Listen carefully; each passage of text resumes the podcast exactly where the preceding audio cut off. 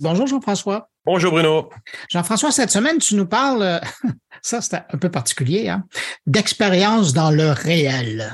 Exactement. Je parle avec euh, Red Moussa qui euh, travaille chez DPT, qui est une compagnie montréalaise qui, plus, qui, existe depuis plusieurs années et ils font dans le XR, dans l'expérientiel, mais physique humain. Il y a toujours une composante numérique. J'aime bien qu'il y ait une petite composante numérique. Quand même, hein? Ouais, quand même. Et euh, je trouve ça intéressant parce que parce que il y a, il y a beaucoup d'interactions avec les humains. Ils font euh, des écrans énormes dans des dans des endroits euh, musées et autres. Donc, ils créent de l'expérience, mais dans dans le monde qui n'est pas le métaverse finalement. Tu connais, tu connais un peu mes opinions sur le métaverse. C'est encore pas tout à fait là, mais je pense qu'on est capable, avec les technologies actuelles, de créer quelque chose dans le monde réel, avec des, des capteurs, avec des caméras, avec des retours haptiques, euh, de, des ventilateurs, euh, de la lumière, etc., etc. Et c'est ce qu'ils font chez DPT. Et euh, avant, ça s'appelait département. C'est pour ça que maintenant, ça s'appelle DPT, si je ne m'abuse. Donc, je parle avec Raed, puis on parle de ça cette semaine. Alors, euh, finalement, l'immersif dans le monde réel. Hein, on est comme ça, on est dans le monde réel, on est dans le virtuel, on est partout. C'est fascinant de t'écouter. Jean-François, merci pour cette rencontre. On va l'écouter et puis bon, on se retrouve la semaine prochaine. À la semaine prochaine, Bruno. Merci. Bye. Mon nom, c'est Raed euh, Moussa. Mon nom à prononcer mon nom malgré les quatre lettres.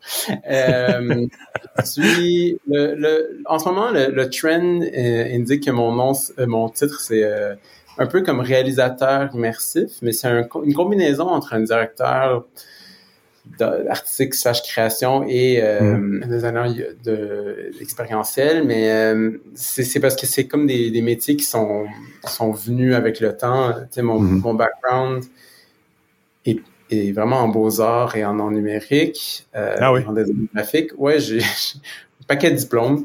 J'aide à la à la réalisation et la conception de projets immersifs. Et donc, je vais m'occuper du user flow dans une expérience, du, concept, de l'approche artistique. Euh, je vais m'assurer que euh, que la vision du, de A à Z est vraiment respectée euh, et qu'elle est, bien sûr, euh, digeste pour pour nos nos visiteurs.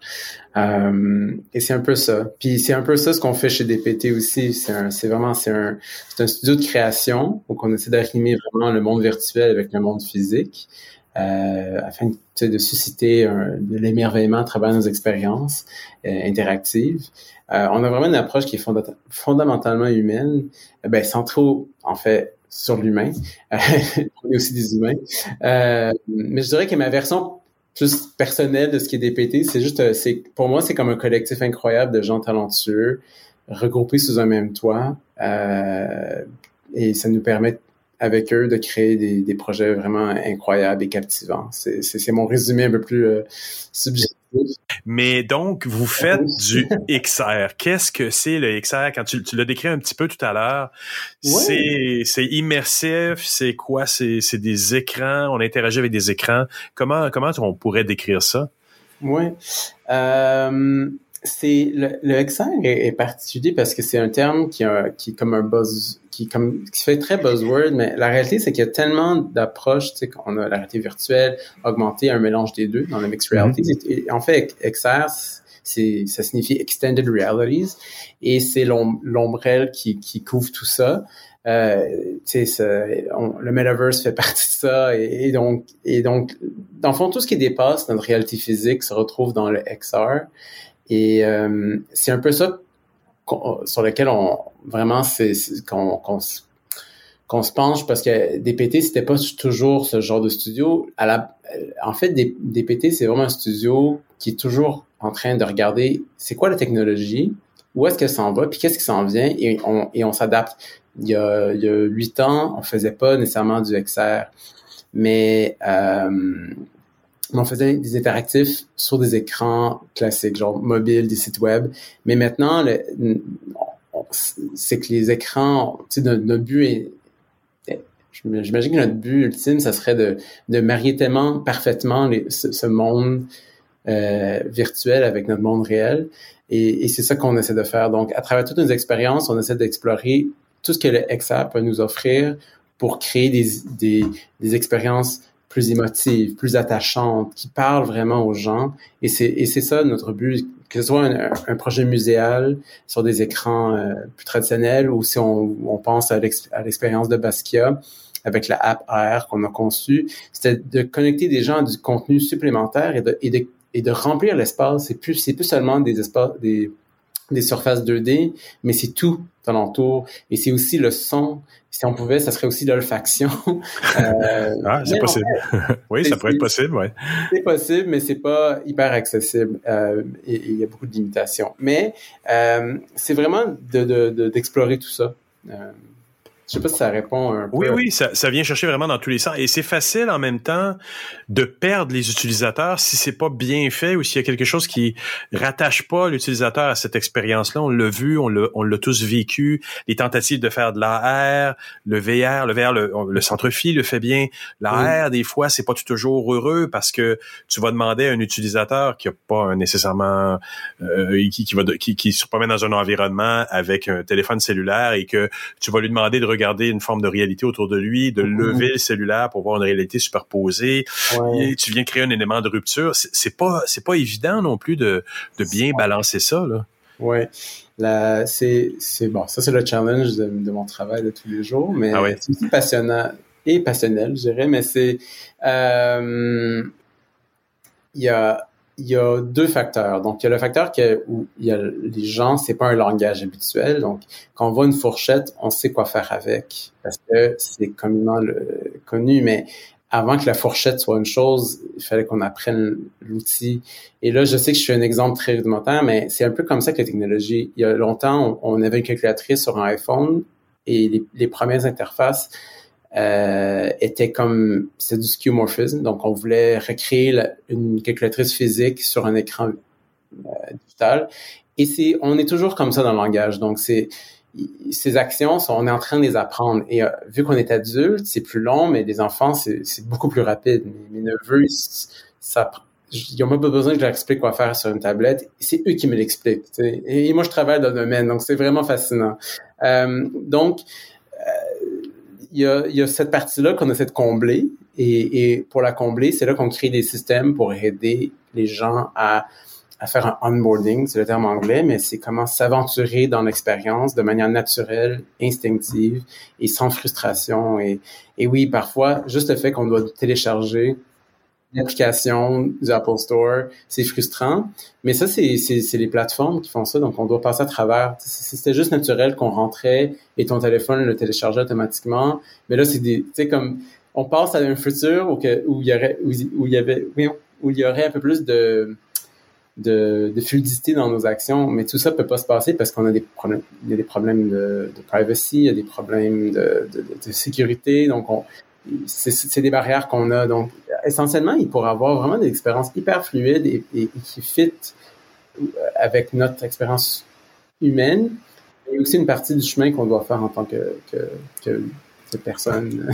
Ben, j'imagine qu'il y a moyen aussi de se passer du petit téléphone. Dans, quand on vit des choses comme ça, ça peut être des, projecteurs, ça peut être des écrans qui sont projetés sur des murs dans des dans des musées, comme tu disais tout à l'heure. Euh, on l'a vu euh, peindre à mm. distance sur euh, sur, sur des mm-hmm. choses pendant la pandémie, qui sont des, des, belles expériences aussi. Donc, toi, tu es, donc dans ce monde-là, de devoir créer l'expérience, de, de rapprocher le, digital ou le numérique de l'humain, peu importe quelle est la plateforme sur laquelle tu le fais.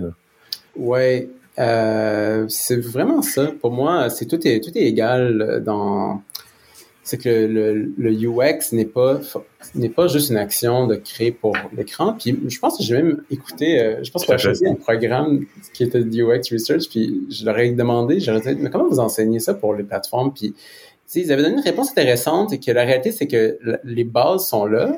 C'est des, des, fondations qu'on applique. Donc, moi, si tu fais un projet in situ et que tu, il y a, nécessairement, on doit communiquer avec les gens, on doit interagir. Donc, c'est pour ça que c'est intéressant d'avoir dans ce background des connaissances en théâtre, des, des connaissances ouais. autres. C'est pas que du design, c'est pas que du marketing, c'est pas que... Donc, il y a, il y a il y a beaucoup de sujets qui viennent se mélanger pour créer la richesse de l'expérience humaine et pour s'assurer que, que, que le UX flow est, bien fait. Ouais. Euh, Ouais. Parce, parce qu'en fait, on peut, on pourrait aussi euh, expansionner cette idée-là en disant que la meilleure interface, c'est une interface que tu vois pas ou que tu sens pas. Tu es dans l'expérientiel, tu es en train de vivre quelque chose. Ça peut être une odeur, effectivement, que l'ordinateur, que la machine te donne, mais tu es, dans, es en train de vivre une expérience que, que tu as fait. C'est, ça, ça revient à ça, dans le fond, les, le XR aussi. Là. Euh, oui, puis la meilleure interface, oui, en effet, on la, on la voit pas, mais je, parce qu'elle est, elle est conditionnée sur nos, nos, nos besoins à nous et nos limitations, mais euh, en soi, elle doit, si elle s'arrimait à nos sens, elle serait instinctive et c'est ça une, interface naturelle, mais c'est que en évolution, c'est sûr que plus tard, il y aurait d'autres choses, mais pour le moment, c'est ça. Donc, si on arrive quelque part, on voit un écran, on voit un, un, call to action qui est clair pour nous, on va interagir. C'est pour ça, souvent, les, euh, je, je me rappelle à la place des arts, des fois, il y avait des écrans, des projections avec euh, une Kinect qui, qui suivait nos et on pouvait jouer. C'était assez rapide parce que ça venait mélanger des connaissances de notre passé avec des choses et donc c'était un beau pont entre les deux. Exact. Après ça, on va évoluer. Mais, mais c'est, c'est ça, à la limite, je pense que le moins on détecte la machine derrière l'expérience qu'on vit, le mieux c'est, là. Oui, c'est. Puis je pense que c'est un peu le but des, des, de la technologie, c'est de devenir de plus en plus euh, discret. Euh, avant qu'on devienne des cyborgs. Euh. mais, mais je pense aussi que dans, dans tout ce qui est l'Internet des objets et des maisons connectées, je pense mhm. qu'il manque grandement de, de, de, de, DPT de votre compagnie pour être capable d'injecter ça, l'expérientiel. Tu sais, on a des maisons qui sont de plus en plus connectées, il y a des capteurs partout, il y a des thermostats, toutes sortes de trucs, mais on vit pas une expérience, alors qu'on pourrait très bien vivre une expérience beaucoup plus sensorielle à travers la maison. Mais ça, c'est hyper subjectif parce que c'est une expérience, je, pas pour toi, mais la première fois que, je sais pas si tu as une, maison euh, intelligente ou connectée, mais la première fois que tu as installé ton, ton produit et que tu es rentré et tu as, senti la réaction de, ton, de ton espace, il me semble que c'est une expérience, selon moi. C'est vrai. c'est vrai. Ouais, c'est tout, pour moi, toute une expérience. C'est sûr que j'ai, mais pour je suis peut-être particulier parce que j'ai le nez dedans et donc euh, je, je, je ne vois que expérience, mais en soi, il y a quelqu'un qui a travaillé sur cette expérience-là quelque part.